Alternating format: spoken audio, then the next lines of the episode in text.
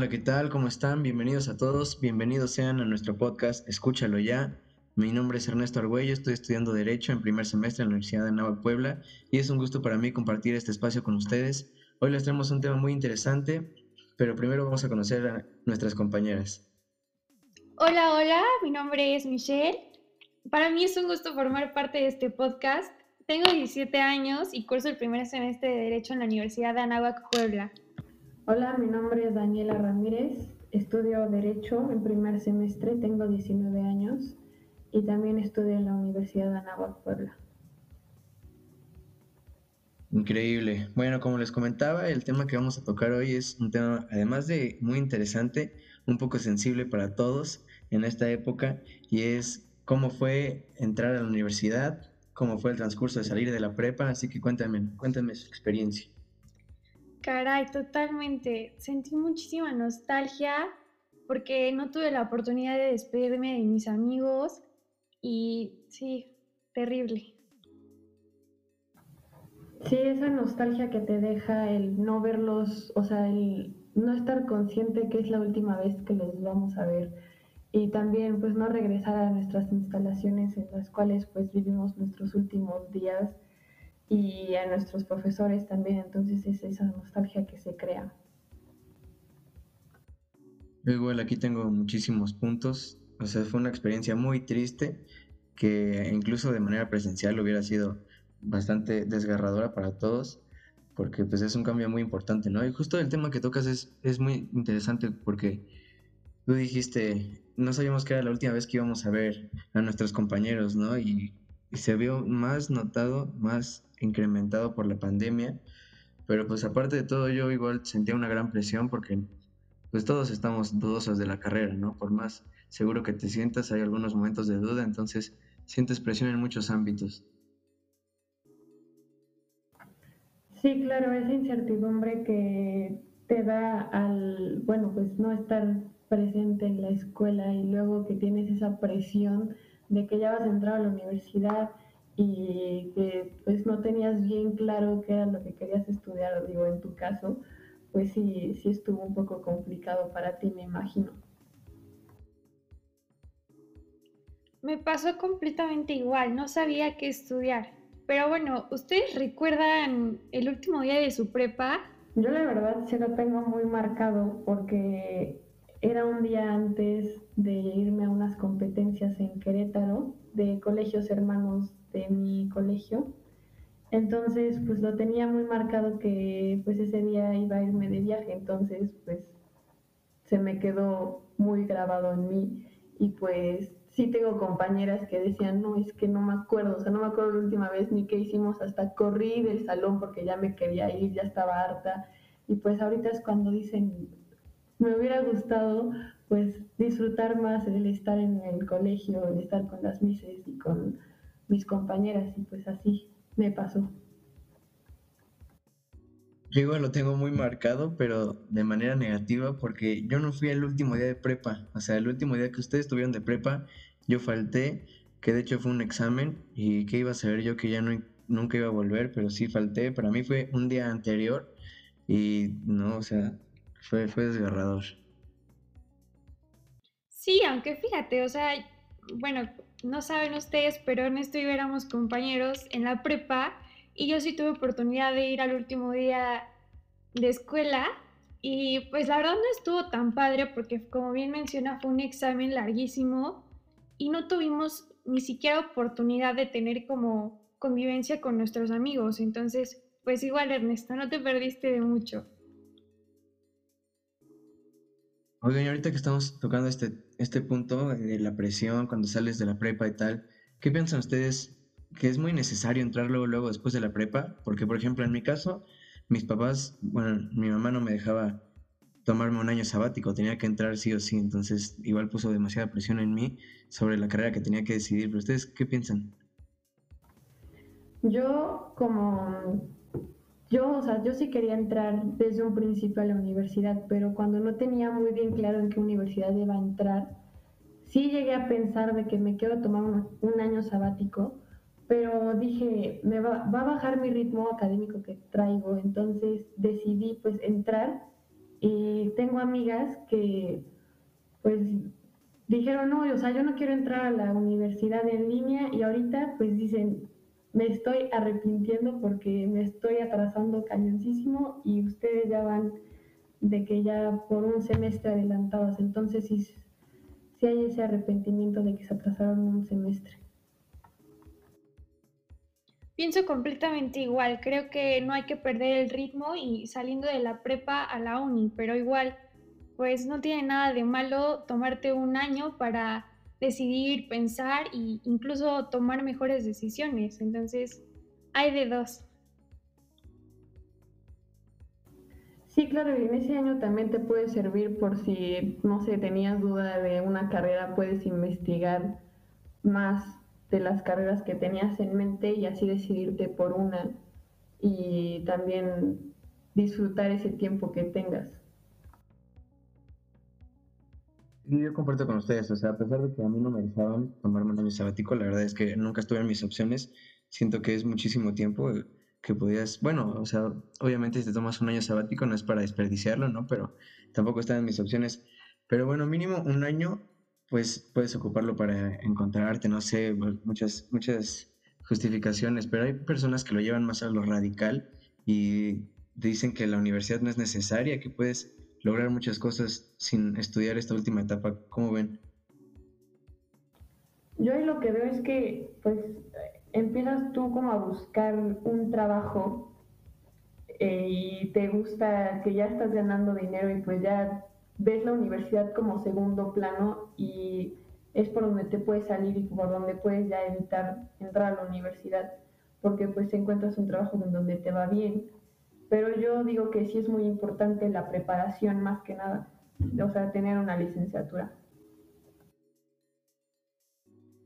Y oigan, cuéntenme, ¿qué es lo que más extrañan de, de, la prepa, de las clases presenciales? ¿Qué es lo que los motiva para que ya, ahora que abren las escuelas, estén ahí primeritos? Pues más que nada yo digo que la convivencia en, con mis compañeros y pues el conocer también, o sea, lo que me motiva ya entrar a la uni es conocer bien la universidad, porque ni hemos tenido la oportunidad de conocerla, entonces eso es lo que más, más extraño, la convivencia con mis amigos. Yo igual, lo que más extraño es eh, los compañeros, o sea, el sentimiento de hermandad que, que se forma, porque desde que entras hasta que sales estás con las mismas personas y en la universidad es distinto porque Normalmente en cada materia varían algunos que otros compañeros, entonces es un sentimiento bastante, bastante bello que se tiene en la, preparatoria y que se extraña. Y otra cosa que igual extraño es que, por ejemplo, en la preparatoria te pasaba por la mente, bueno, si voy a estudiar derecho, la biología... No estoy diciendo que esté bien, pero pues era una idea que a todos nos pasaba por la mente y ahorita ya todas las materias es a lo que nos vamos a dedicar, entonces tienes como un poco más de presión.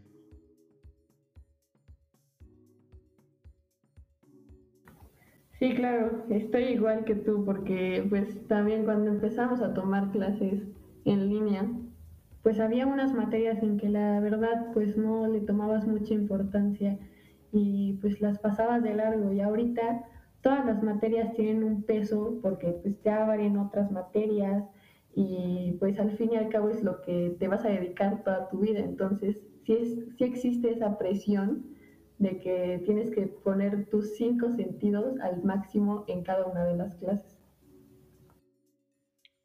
De acuerdo. ¿Y cómo fue para ustedes iniciar las clases en línea? ¿Se les hace fácil, difícil? Cuéntenme.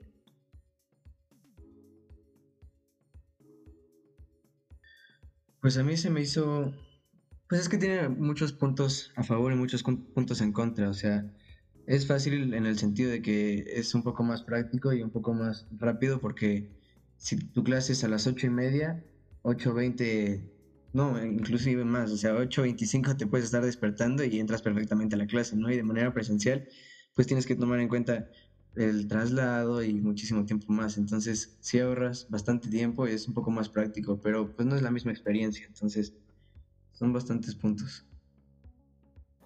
Sí, claro, no, no es la misma experiencia. Y también pues el tomar clases en línea siento que a veces llegamos a ser, o sea, los distractores están al pie del cañón porque pues tienes tu teléfono al lado, en tu computadora puedes abrir bastantes pestañas, entonces ahí cabe como la responsabilidad de cada uno de estar bien atentos a lo que estamos viendo y pues sí llega a ser complicado en algunas clases.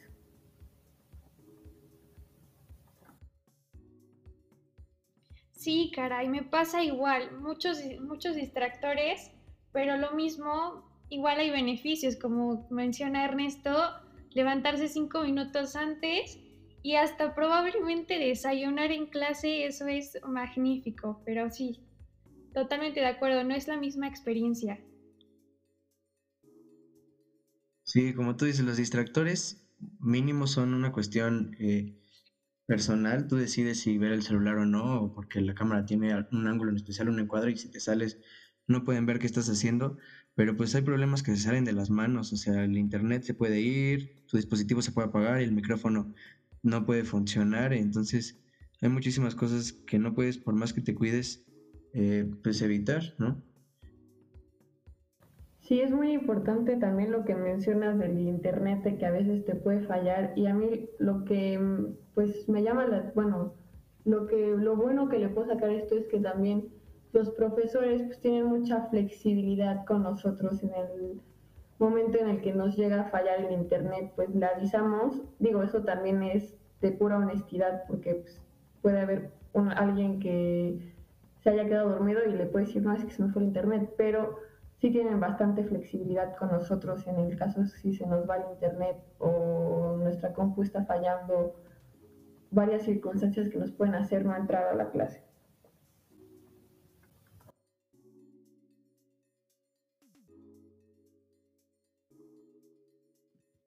Claro, de acuerdo con ustedes. Y en pie a eso, ¿qué dificultades más marcadas notan en esto de las clases en línea y qué beneficios? Pues yo creo que la dificultad más grande que yo he tenido es, el internet. Porque sí, inclusive había semanas, o sea que toda la semana literal no tenía internet y toda la semana la tenía que, asistir a clases con datos y pues era muy incómodo. Entonces sí, sí me representaba ahí un obstáculo. Pero el, mayor beneficio yo creo que es el que comentaba, el tiempo. Pero pues igual, no sé, a veces tienes tanto tiempo libre que ya ni sabes qué hacer con él, ¿no? cómo les pasa a ustedes? Sí, igual este, una dificultad es el internet porque pues mis hermanos también toman clases, estamos ahí peleándonos por el internet, entonces sí lo llega a alentar. Y este, el hecho de que yo soy muy, me distraigo muy fácilmente, entonces sí, sí me cuesta bastante trabajo estar tomando clases enfrente de una computadora, pero pues eso es cuestión de trabajarlo poco a poco ir mejorando. Pero un beneficio que le puedo ver a esto es que pues estamos tomando clases y que, o sea, tenemos los recursos, que es una computadora, este, y no como primarias de escuelas de gobierno en los que los niños tienen que estar tomando clases en una tele y pues, no tienen a un profesor y nosotros sí, o sea, es un grande beneficio el que tenemos nosotros. Concuerdo contigo, Dani. Tenemos, somos privilegiados muchísimo. O sea, de verdad, me sorprende. Sí, ustedes, ustedes están en lo correcto. México tiene un problema de alcance en el sistema educativo y más ahorita en pandemia, pero bueno, algunos podrían llegar a decir que es entendible porque nadie está preparado para una situación de esta magnitud, pero a ver, ustedes se inscribieron en pandemia, o sea, les voy a decir a qué va. Por ejemplo, yo me inscribí en diciembre, cuando todavía no había pandemia, y si hubiera inscrito, o sea, si hubiera caído la pandemia primero, inclusive hubiera pensado en tomarme este semestre mínimo. Yo la verdad no había presentado examen hasta abril, lo presenté porque fue cuando se comunicaron conmigo y ya, pero sí existía esa incertidumbre de que qué voy a estudiar, ya no vi universidades, o sea, sí vi universidades, pero no presenté examen. y pues al final sí estuvo un poco complicado y esa presión de no saber en dónde iba a entrar a la universidad, pero pues al final sentí que fue más fácil mi ingreso porque pues yo no presenté el examen del College Board y solo me hicieron de ubicación de español y matemáticas, entonces ahí lo sentí como un apoyo también. Sí, yo, yo, me inscribí en, en, medio de la pandemia y pues más bien lo hice porque una de mis opciones era entrar a la UAP, pero dije no, se me va a ir y mandaron un comunicado de que ellos no iban a, hacer el examen de ingreso hasta enero, entonces yo dije, tengo que aprovechar la oportunidad que me estaban dando en la NAWAC y dije, me inscribo. O sea, ustedes, ustedes sí lo eligieron. Yo la verdad es que si hubiera caído la pandemia antes de inscribirme, si hubiera metido en mis opciones eh, tomarme un semestre. Pero justo este punto que tomas, Michelle, es muy interesante porque, como ustedes bien dicen, nosotros somos privilegiados, por más que digamos que no se aprovecha igual la situación y las clases en línea, toda la gente que tenía como única opción inscribirse a la UAP y pues pusieron los exámenes, pues entraron en un conflicto en, pues en una situación que no tenían planeado, ¿no? O sea, sí es algo, sí, sí fue algo muy interesante, muy, muy fuerte. Sí, claro, yo tengo entendido que la UAP este, tiene cursos, bueno, puedes inscribir cuatro materias y las tomas y después vas a presentar el examen hasta enero y si pasas el examen te quedas en la universidad y si no lo pasas, esas cuatro materias que metiste ya no cuentan. Entonces, pues esas personas que ahorita están estudiando y si no pasan el examen se quedaron atrás, o sea, ya no van a poder entrar a la universidad.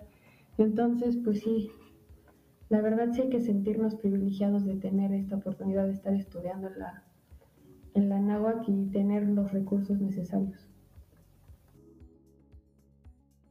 Sí, totalmente lamentable y, y, como mencionan, no queda más que aprovechar al 100% esta oportunidad que tenemos. Y bueno, para ir concluyendo, ¿qué, ¿qué, es lo que ustedes esperan o de cómo se imaginan la experiencia universitaria presencial?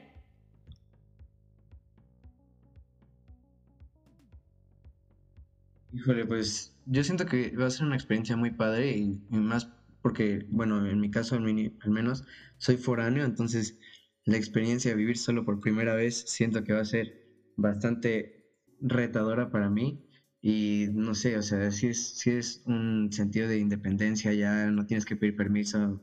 Bueno, eso en, en el ámbito social y también las clases en presencial, pues se ve que aprovechas muchísimo más, o sea, ir al campus, aprovecharlo.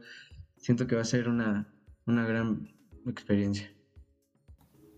Sí, yo también, la verdad, siento que pues, siempre nos hablaban de la experiencia universitaria que era la mejor de todo lo, que llevamos estudiando. Entonces siento que sí va a ser muy, muy diferente y pues mejor de lo que ahorita tenemos claramente y vivir como tú dices, estar en el campus y más ustedes que son foráneos, pues esa independencia como dices, porque existe el que los foráneos, pues la verdad, se la pasan muy, muy bien. Sí, es lo que dicen, aunque también dicen que no comen. Pero a ver, hablando de esto, díganme así, de últimas, ¿cuál ha sido la mejor etapa, así, preparatoria, secundaria, primaria, y por qué?